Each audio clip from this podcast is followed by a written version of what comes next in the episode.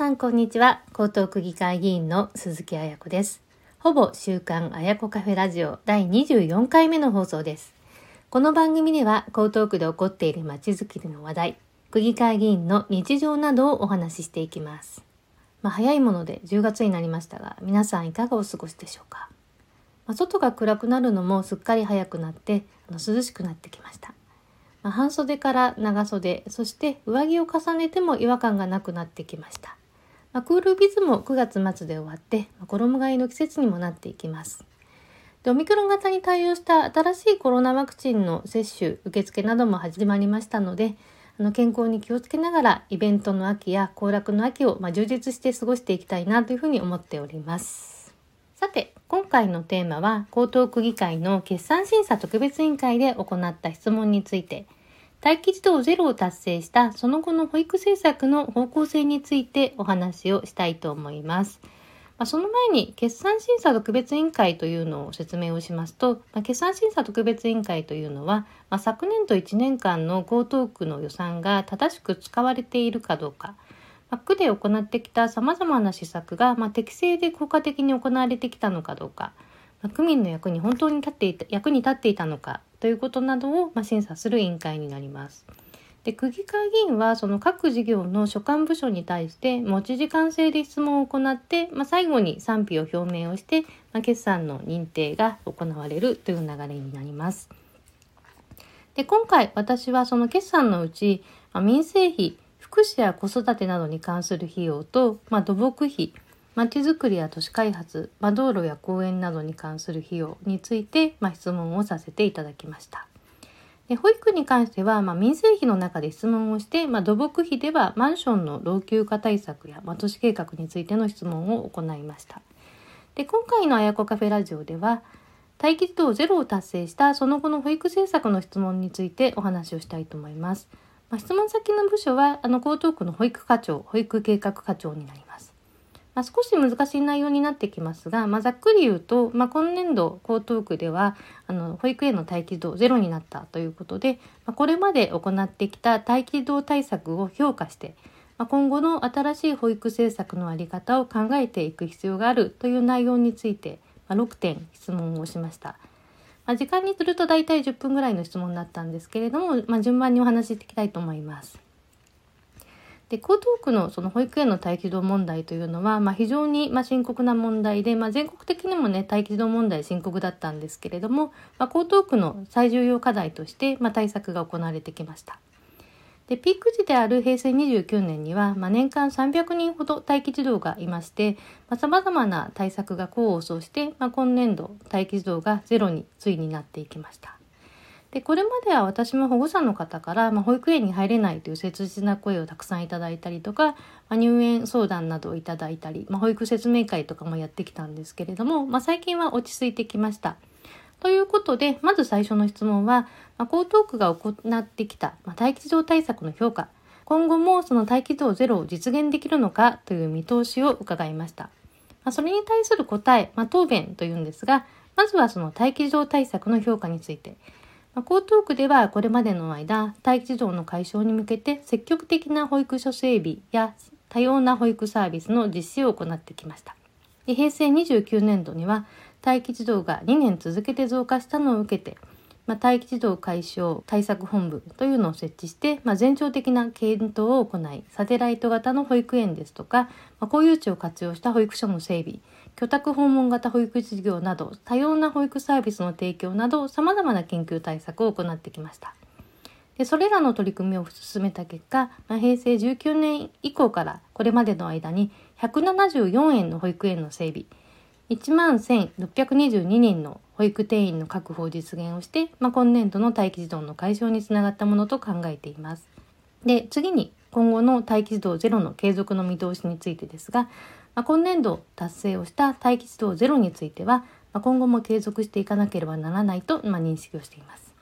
まあ、そのため引き続き、まあ、地域ごとの保育需要に応じた、まあ、適切な確保策を講じるなど待機児童を発生させないための取り組みを行っていきますというのが答弁でした。で次のあの私の質問は待機児童にカウントされない、ま、隠れ待機児童の現状についてま待機児童問題を本当の意味で解消させるためにはその待機児童にカウントされない隠れ待機児童と呼ばれる方々、まあ、例えばその通わせたい保育園に落ちたので育休を延長したとか。通わせたい保育園に落ちたのでやむなく小規模保育園や認可外保育園に通っている。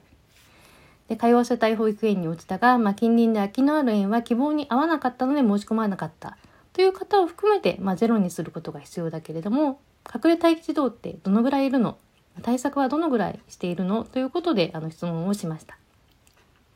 で答弁としては、まあ、隠れ待機児童はその旧定義の待機児童というふうに行政では言っているんですが、まあ、これは214人います。で区としての対策についてはそのお一人お一人の個別のニーズ全てにお答えするのは困難というふうに考えているんですが、まあ、地域ごとの保育需要に応じた適切な確保策を講じることがその旧定義待機児童数の減少につながるものと認識をしているということでした。で次の質問としてはその年度途中に転入した人も保育園に入りやすくなったのかということ。であの年度始めだけではなくてその年度途中で転入してきたお子さんが、まあ、いつでも保育園に入れるようにするっていうのが、まあ、本当の意味で待機児童を解消することだというふうに思います。で以前はその年度途中の入園というのはとても厳しかったんだけれども今年はどうでしたかということを質問をしました。でこれについての答弁は、まあ、0歳から2歳児までのクラスはまだ厳しいというケースもあるけれども、まあ、3歳児から5歳児は比較的余裕がありますという答弁でした。で次の質問としてはその待機児童ゼロを達成しても、まあ、地域的に待機児童が偏っていたりとか、まあ、希望する園に入れないということなどさまざ、まな課題があります。で待機児童がゼロになった今、まあ、どのように保育所整備を行っていくのかと質問をしました。で答弁としては、まあ、あの江東区の就学前の人口は、まあ、減少傾向にあるんですが、まあ、保育所整備については、まあ、新たに生じる保育需要も勘案する必要があるため、まあ、地域ごと年齢ごとの保育ニーズの把握も行って整備の必要性を見極めながら効果的で効率的な保育園保育所整備を行っていくというものでした。で次の質問としては待機児童対策として、まあ、入園できなかった方の受け皿として、まあ、居宅訪問型保育事業、まあ、これは待機児童になった方のお宅に訪問して保育を行うというもの、ま、そして、ま、定期利用保育、ま、これはその認可保育園の入園が待機になったその12歳児クラスのお子さんを認可保育園の空きスペースを活用して保育をするというものを行ってきたんですが、まあ、その利用状況について確認をしました。で9月1日現在の状況で、ま待機児童向けの居宅訪問型保育事業については、まあ、11人の方が利用している。で定期利用保育については利用者数はまゼロという話でした。で最後の質問としては、まあ、これまで待機児童向けに行ってきた事業について、まあ、待機児童解消を踏まえて、まあ、今後改めて位置づけを整理していく必要があるんじゃないかということで、まあ、平成31年からま4年連続で待機児童ゼロを達成をしてきたお隣の港区が港区の待機児童ゼロ達成後の新たな課題への対応方針というものを策定をして、まあ、今後の保育施設の整備ですとか、まあ、これまで行ってきた補助制度などを見直している例というのをま紹介して質問をしました。で全国的にその待機児童はあの減少していて、まあ、東京都内でも今年は34の自治体が待機児童ゼロになっています。でそのうち24の自治体は2年間連続で待機児童ゼロを継続しているという状況を、まあ、踏まえて、まあ、江東区についても、まあ、港区や他の自治体などと同様にその待機児童を解消した後の保育施設の在り方を考えるフェーズに入ってきているんじゃないかという質問をしました。で江東区のあの答弁ではあのまさにその通りという話だったんですがその待機児童は解消されたけれども、まあ、地域や保育施設の種別によっては、まあ、すでに定員に対して空きが発生をしているという状況も出てきているということ。で新型コロナウイルス感染症のその感染拡大によって社会生活も変化をしてきて、まあ、保育の取り巻く状況は急速にあの変わってきている。でこのような状況を踏まえて、まあ、各地の保育需要に基づいて、まあ、保育定員の確保などはま継続をしながら、まあ、これまで行ってきた保育政策についてはその現在の課題を整理して、ま今後の保育政策について新たに検討していく。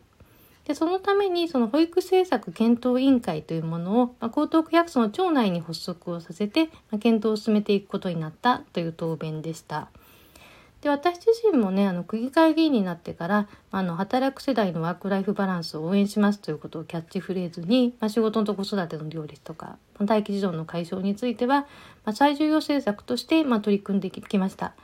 まあ、ですのでその待機児童がゼロになったということは、まあ、本当に喜ばしいことですし、まあ、大きな転換点だというふうにも思っています。待機児童のゴール対策のゴールはその希望する園に年度始めでも年度途中でも入れる状況を作っていくことだと思います。でそれと同時にその定員に対する空きがたくさん発生し,、ま、してしまうという状況はその行政効率としても予算面としてもあの望ましいことではないので、まあ、効果的で効率的な保育園整備を行っていくことが、まあ、行政にとっても必要なことだなというふうに感じています。で今回についてはあの待機児童ゼロ達成後の新しい保育政策の在り方を、まあ、江東区として、まあ、考え始めているという確認をすることができましたし私としてもまあご意見を言うことができました。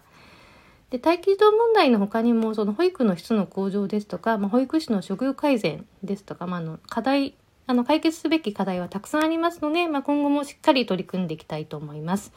ほぼ週刊あやこカフェラジオ第24回目の配信いかがでしたでしょうか？気に入った方はぜひ番組登録をして聞いていただければと思います。では次回の放送でお会いしましょう。鈴木あやこでした。